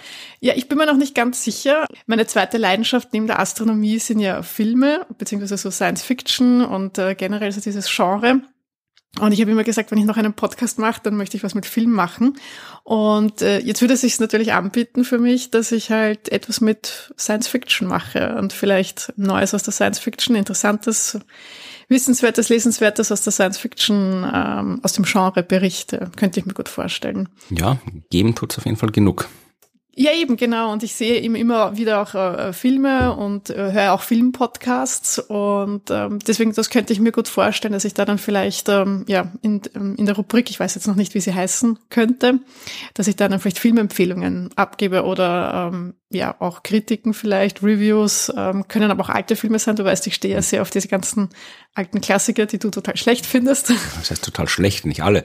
Aber es kommt ja drauf an. Es gibt auch halt viele Sachen sind alt und vergessen, weil sie schlecht sind. Also nicht alles, was alt ist, ist gut. Ja, aber es ist noch nicht alles schlecht. Na, ist auch nicht alles schlecht, das stimmt. Aber es gibt auch äh, sehr viel Scheiß in den alten Filmen. Ja, manchmal ist das auch eine Frage der Perspektive. Beziehungsweise manche Filme sind zum Beispiel auch, äh, ja, manche finden sie genial und andere sagen, können damit überhaupt nichts anfangen. 2001 ist ja so ein Film. Ach so, ja, okay, gut. Der, der ist auch alt, stimmt, aber der ist, der ist ganz okay. sagst du. Ja, aber das wäre zum Beispiel etwas, worüber man reden könnte, ja. Okay. Ja, aber nicht so viel über Star Wars. Oh ja, kann man natürlich auch. Aber nicht machen. nur über Star Wars. Nein. Noch über Star Trek. Ja, Deep Space Nine. vielleicht auch über Deep Space Nine, nein, aber nur vielleicht. Doctor Who. Äh, ja, na gut. vielleicht. Das überlege ich mir noch, ist ja meine Rubrik. Ach so, na gut. Genau. Aber du kannst mir natürlich deine Wünsche mitteilen. Ja, das kann dann vermutlich dann, wenn es die Rubrik dann wird, die Hörerschaft auch tun. Natürlich, gerne, ja, sowieso. Ich freue mich immer über Feedback oder Vorschläge, Inspirationen. Natürlich ist immer herzlich willkommen, ja. Das heißt, es gibt jetzt ab der nächsten Folge äh, nur noch Neues aus der Science Fiction. Ja, Wir brauchen noch einen griffigen Titel, wenn, wenn ich das denn mache. So, naja, das ist jetzt erstmal Neues von der Sternwarte, Neues, Neues aus der Zukunft. Obwohl Science Fiction spielt auch oft in der Vergangenheit. 2001 ist ja schon Vergangenheit, Stimmt, ja. zum Beispiel. Ist oft so, ja, ja. Ja, dann soll die Hörerschaft auch gleich auch Titelvorschläge einreichen. Ja, das wäre eine gute Idee, ja. Science Fiction News. Nein, das klingt auch bescheuert. Nein, das klingt alles nicht so gut. Ja, ich bin auch nicht gut, was äh, Titel angeht. Ja, Da können wir noch in uns gehen, genau, ja. ja. Dann gehen wir in uns. Ja, ja. Aber es wäre ja, ähm, eine andere Idee wäre ja auch noch ähm, in Anlehnung an meiner Masterarbeit halt im Bereich Wissenschaftskommunikation und Medien, dass ich halt auch berichte über, ähm, ja, über astronomische Themen in den Medien zum Beispiel und wie die präsentiert werden. Das heißt, wie, wie sie präsentiert werden. Äh, naja, wie halt berichtet wird darüber, wie halt das Narrativ ist. Und ähm, du weißt ja, wie, wie gerne ich mich über manche Zeitungsberichte dann aufrege, wenn da halt über irgendeine Forschung berichtet wird und dann muss man aber dann noch ähm, im letzten Absatz reinpressen, dass es darum geht, Aliens zu finden, ja. Ja, wenn es um Aliens geht. Ja, aber oft ist das, wird der, ähm, ja, wird der Schuh einfach angezogen, obwohl es nicht notwendig wäre und lenkt dann von der eigentlichen Arbeit ab und von dem, was ja auch wirklich spannend ist, ja. Und, ähm, und dann wird halt Astronomie immer in diesen, in diese Richtung gezwängt mit Aliens und ja. Also immer eben auch, oder diese Faszination, diese Sensation und ähm, die eigentliche Forschung geht dann halt oft unter, finde ich. Okay, also wir haben zur Auswahl Science Fiction oder Medienkritik. Ja, oder vielleicht äh, was ganz was anderes. Äh, Vielleicht fällt dir noch jemandem was ein, was er gerne hören möchte von mir. Oder sagt Bescheid, wenn ihr was äh, Vorschläge habt, wie die Rubrik heißen soll. Neues von der Punkt, Punkt, Punkt. Genau. Ja, aber äh, wirst du trotzdem noch äh, weiter zur Verfügung stehen, falls Leute Fragen zum Astronomiestudium haben? Ja, natürlich auf jeden Fall. Ich meine, ich habe mich da jetzt sechs Jahre durchgewurschtelt. Da ähm, kann ich natürlich jederzeit meine Erfahrung teilen. Okay, also Sehr dann, gerne sogar, also mache ich gern. dann schreibt uns gerne, wenn ihr weiterhin Fragen zum Studium habt. Schreibt uns gerne, wenn ihr Kommentare habt zur potenziellen Science-Fiction-Rubrik, Kommentare habt zur potenziellen Medienkritik-Rubrik oder wenn ihr andere Themen in einer Rubrik behandelt hören wollt, dann schreibt uns das auch. Schreibt uns alles, was ihr wollt und wir werden dann beim nächsten Mal herausfinden, was es zu hören gibt. Genau, ja, vielleicht schon was ähm, Konkretes sogar. Ah, was Konkretes. Das ist immer am besten, wenn man was Konkretes zu hören kriegt. Ich weiß nicht, jetzt teasere ich da groß an und habe keine Ahnung. Ja, wir werden es dann hören im nächsten Mal und bis dahin verabschieden wir uns und sagen Tschüss. Tschüss, bis dann. Ja, bitte, das war, passt ja wirklich voll super zu unserer letzten Frage. Jetzt ist Evi leider nicht live dabei, Ja. um gleich zu sagen, Red Planet, der Urscheiß oder Red Planet, urgut, urgut. Also ich habe geschaut, Val Kilmer und Carrie Ann Moss haben die Hauptrollen gespielt. Uh. uh. Uff, interessante Kombi. Sie natürlich super, er, hm, Sie war die Matrix-Tussi, oder? mhm. Ja, und Val Kilmer, ja, der, ich habe gerade geschaut, ich habe kurz auf Wikipedia war die Hand. Iceman in Top Gun, oder? Val Kilmer, ich habe keine Ahnung. Aber ich habe gerade hier auf Wikipedia hier die Handlung durchgelesen, äh, hat jetzt irgendwie keine Erinnerung ähm, bei mir ausgelöst. Das habe ich vermutlich nicht gesehen. Aber Wikipedia hat informiert, im gleichen Jahr kam der Film Mission to Mars raus. Den habe ich gesehen und der ist schlecht. Ich glaube, es gibt sehr viele sehr schlechte Mars-Filme, oder? Kennst du einen guten Mars-Film? der Marsianer. Ah, stimmt, der Marsianer, ja, der ist nicht so schlecht. Das stimmt. Ja. Vermutlich gibt's noch mehr, aber ähm, das ist jetzt auf jeden Fall ein guter Film. Äh, der, der Mission to Mars, das ist der, wo sie nachher ins Mars-Gesicht reingehen, wenn du dich erinnerst. Ja, ich glaube, den habe ich auch gesehen. ich glaube, da habe ich irgendwie die, die, die Leinwand ein bisschen angeschrien. Irgendwie. Nein, nicht, aber ähm, Aber ich finde, also die Idee an sich natürlich urcool und ich freue mich schon sehr auf die Rubrik, ja. auf die neue. Ja, Brauchen wir nur noch einen Titel, oder? Ja. Also, es ergeht gleich mal der Auftrag an Efi für die nächste Folge, bitte Mars-Filme und äh, genau. gute Mars-Filme identifizieren. Ja, haben wir gleich, haben wir gleich eine Mission, eine andere Mission. ja, ja und Mission Titel. About Mars, Mission on Mars, I don't know. Ähm, hm, was könnte man da nehmen?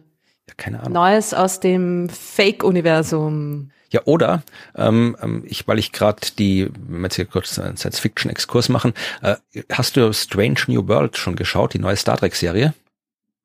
Nein. Sehr gut. Sind das echte Menschen oder, ja, oder Zeichentrick? Das sind echte ah. Menschen. Das sind echte Menschen. Das ist quasi mhm. so, ja, das, das Pre-Pre-Prequel, also das ist äh, die Raum, das Raumschiff Enterprise unter Christopher Pike, der der Vorgänger ah. von Kirk war. Ja. Und das ist also wirklich jetzt im Gegensatz zu diesem äh, Discovery, was ich nie gesehen habe, wirklich so so klassisches Enterprise. Also quasi Enterprise fliegt durch die Gegend und erlebt Abenteuer und so ein Abenteuer pro Folge mit nur so geringfügigen so äh, Handlungs äh, folgenübergreifenden Handlungssträngen. Also so Das hört sich nach meiner Art von Serie an. Ja, also es ist irgendwie Spock ist natürlich mit dabei, Uhura ist auch mit dabei. Äh, quasi und das sind wieder diese die jungen Schauspieler. Nein, nein, es sind andere andere Schauspieler. Nein, andere. Andere. Also mhm die Crew, es gibt natürlich ein paar Leute von der äh, klassischen Kirk Enterprise Crew, die da auch mit dabei sind, aber irgendwie so Scotty Pille und so weiter, die sind nicht dabei, aber halt Spock ist da, Uhura hat quasi ihren allerersten Job bei der Sternenflotte da ah. äh, in diesem neuen Ding. Also es ist, nett. ich finde. Wo gibt's das zu sehen? Oh, das ist auf irgendwas komischem. Auf irgend so, oh Gott, nein, Paramount Plus, glaube ich.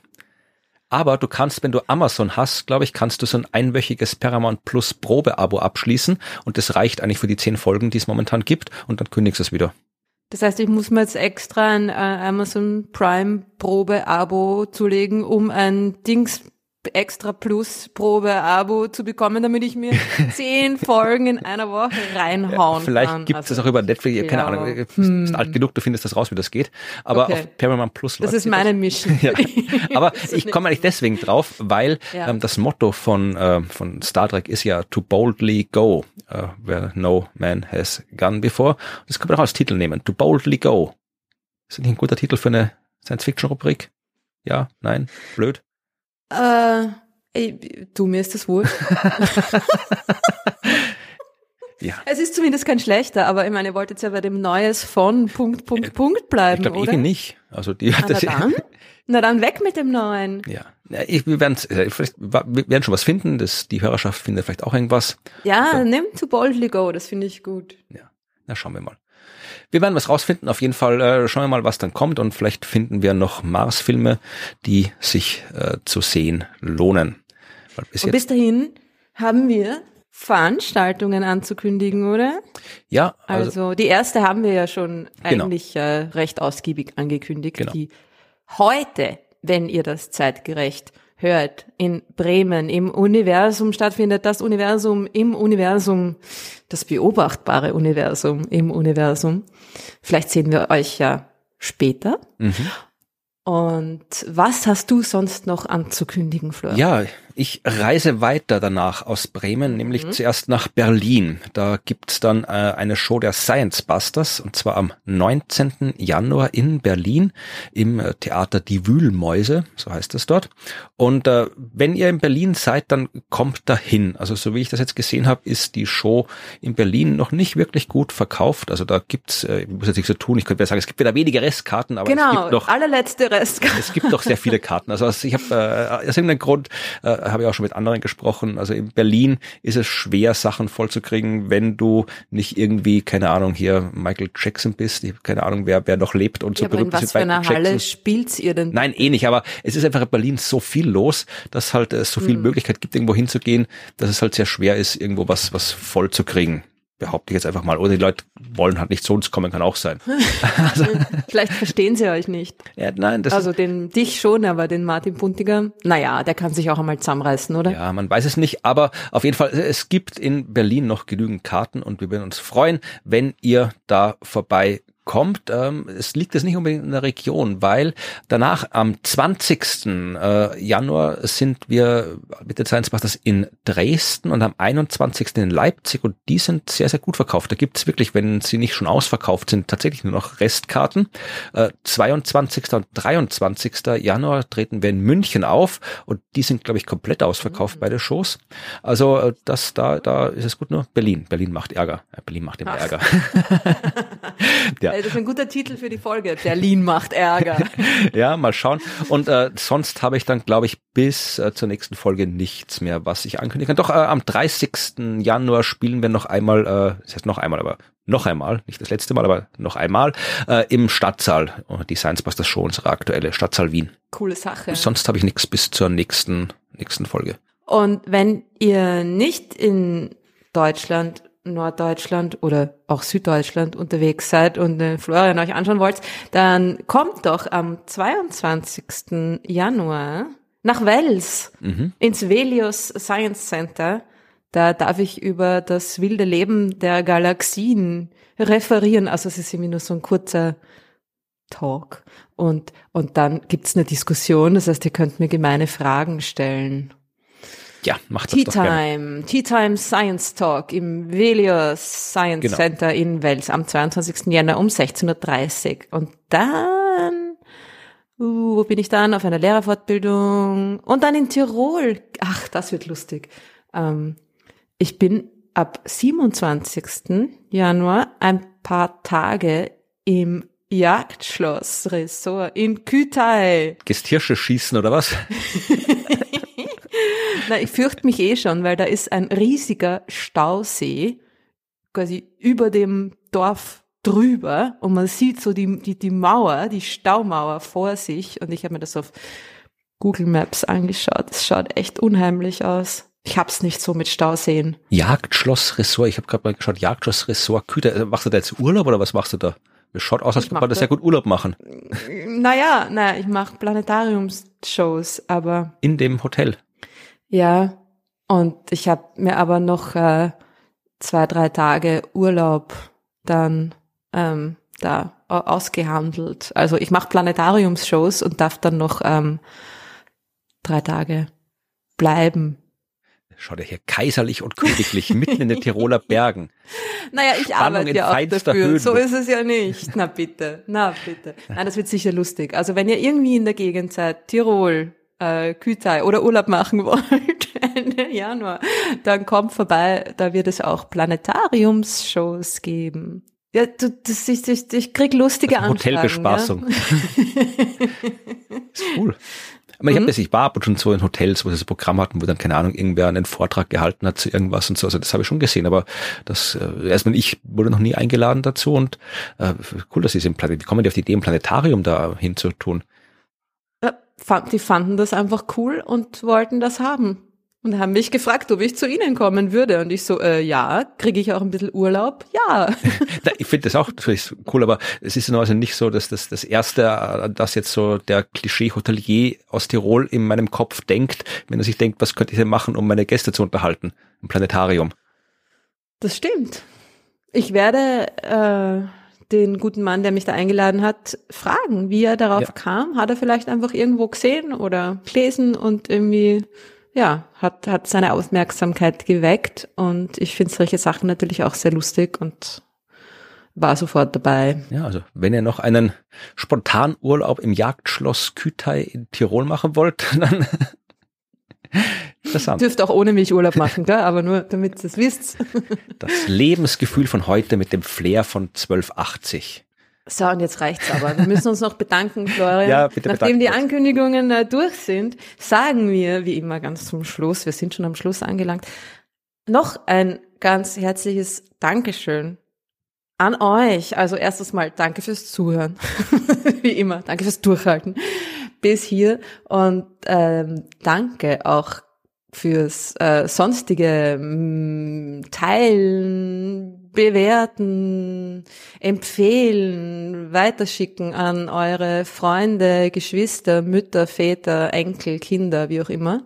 Äh, aber danke auch an die großzügigen Spender und Spenderinnen, die uns äh, finanziell unterstützen. Ihr wisst ja, dass wir für diesen Podcast sonst nichts bekommen. Nichts von Spotify oder von sonst irgendwelchen Plattformen. Also wir machen das quasi ähm, freiwillig, aber natürlich freuen wir uns über, über eure äh, finanzielle Ich wiederhole bevor du den Dank noch aussprichst, wiederhole ich es vielleicht noch kurz einmal, weil ich das schon wieder gefragt wurde vor kurzem. Also äh, ich hab, bin wieder gefragt worden, wie viel Geld wir denn von Spotify kriegen. Ähm, nichts. Also auch wenn ihr Geld an Spotify zahlt, damit ihr dort den ganzen Spotify-Kram ohne Werbung hören könnt, äh, nur weil unser Podcast auch abrufbar bei Spotify ist, heißt es nicht, dass wir Geld davor kriegen. Also man kann den Podcast dort hören und wir haben den Podcast dort äh, zum Hören quasi angemeldet, damit eben die Leute, die ihre Sachen über Spotify hören, uns auch hören können.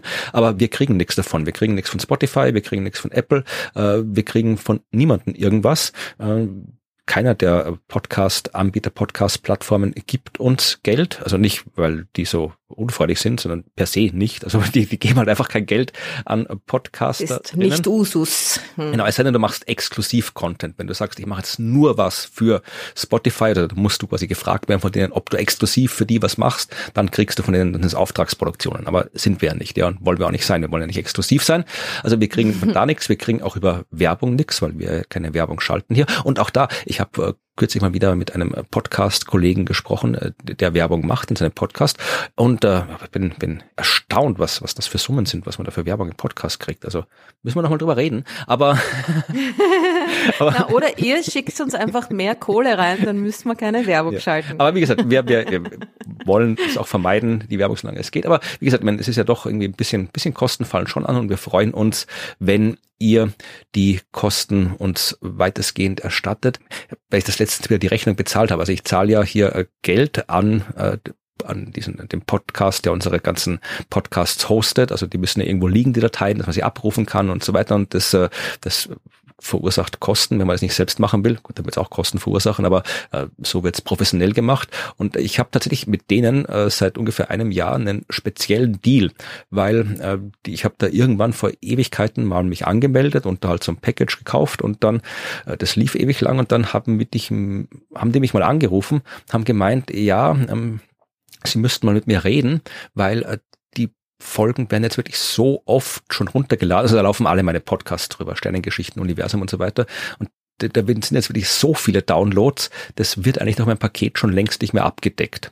Und eigentlich müsste ich das Paket kaufen, das irgendwie so, ja, wie so große Medien, Firmenproduktionen und so weiter haben. Und äh, weil die haben diese Downloads, aber sie wissen eh, dass ich ähm, ja das quasi nur privat mache oder als, als Einzelperson, dass ich irgendwie keine große Organisation bin. Darum wollen sie aber mit mir reden und schauen, ob wir da irgendwie so einen Deal finden können. Ja, und jetzt habe ich, glaube ich, irgendwie so 500 Prozent irgendwie einen Preisnachlass bekommen von denen, was eh super ist. Aber es ist trotzdem immer noch eine vierstellige Zahl, die ich da im Jahr äh, dem, dem Zahl. Also es Was? eine niedrige vierstellige Zahl. Das ist aber sehr viel. Ja, aber das ist der Service auch wert, weil oh, das man, wusste ich auch nicht. Die Dateien so einen File-Server zu betreiben, der auch dann wirklich sicher ist, der ausfallsicher ist, selbst wenn da jetzt irgendwie mhm. ja, Na, im, klar, im, Monat zu viel Zugriff ist und so weiter, das kann man natürlich alles selbst machen, aber dann musst halt da sehr viel Zeit investieren und hast wahrscheinlich noch Probleme und so machen die das und ähm, hier äh, die ganzen anderen Sachen, also den Feed so erstellen, wie er ist und äh, die ganzen anderen Extras mit äh, ja Shownotes, die schön ausschauen und so weiter. Also es ist schon alles, das ist, ich bin mit der Dienstleistung sehr zufrieden und äh, das Geld, was ich, äh, was wir da zahlen dafür, das ist absolut okay. Aber wie gesagt, es ist halt trotzdem, also auch ist mit Kosten verbunden, das Podcasten. Und deswegen mhm. freuen wir uns, wenn wir eben die Unterstützung aus der Hörerschaft eben auch äh, zum Teil finanziell kriegen, weil dann können wir einen Teil der Kosten da wieder aufbringen. Und deswegen äh, bedanken wir uns jedes Mal für die Unterstützerinnen, die wir haben. Und das macht jetzt die Ruth. Ja, ganz herzlichen Dank an Matthias. Nochmal Matthias. Danke, Oliver. Und ähm, keine Ursache, Oliver. er weiß, was gemeint ist. Danke, Julia. Danke, Christoph. Danke, Ralf. Markus. Noch ein Markus. Lukas, Michael. Schon wieder Markus. Thomas, Marco. Markus, der Markus häuft sich hier. Es sind alles unterschiedliche Markusse. Jetzt müssen die Sebastiane und die Matthias ein bisschen nachziehen. Danke Martin. Oh, danke Matthias. Geht schon wieder weiter. Danke Katrin. Danke Martin. Danke Olaf. Danke Temel. Nikolai. Peter. Matthias und Rüdiger. Und das waren jetzt die PayPal-Spenden. Ihr könnt auch ein Spenden-Abo abschließen, wo wir dann regelmäßig, quasi automatisch Geld bekommen. Und zwar geht das über die Plattformen Steady und Patreon. Wenn das euer Ding ist, dann ähm, könnt ihr das auch gerne machen. Und das haben seit dem letzten Mal Stefan, Wolfram, Arne und Frank gemacht. Ganz herzlichen Dank an euch. Vielen, vielen, vielen Dank dafür. Es freut uns. Und jetzt sind wir durch. Sind wir das? Wenn du das sagst, dann wird's so sein. ähm, haben, ja, ich überlege gerade, ob noch was zu besprechen wäre, aber ich glaube nicht. Wir sehen uns vielleicht heute Abend oder sonst irgendwann und wenn nicht, sage ich, äh, wir hören uns und bis zum nächsten Mal. Bis entweder heute Abend im Universum in Bremen oder bis zum nächsten Mal, wenn ihr diesen Podcast wieder runterladet und uns hört. Wir freuen uns. Bis dann. Tschüss. Tschüss.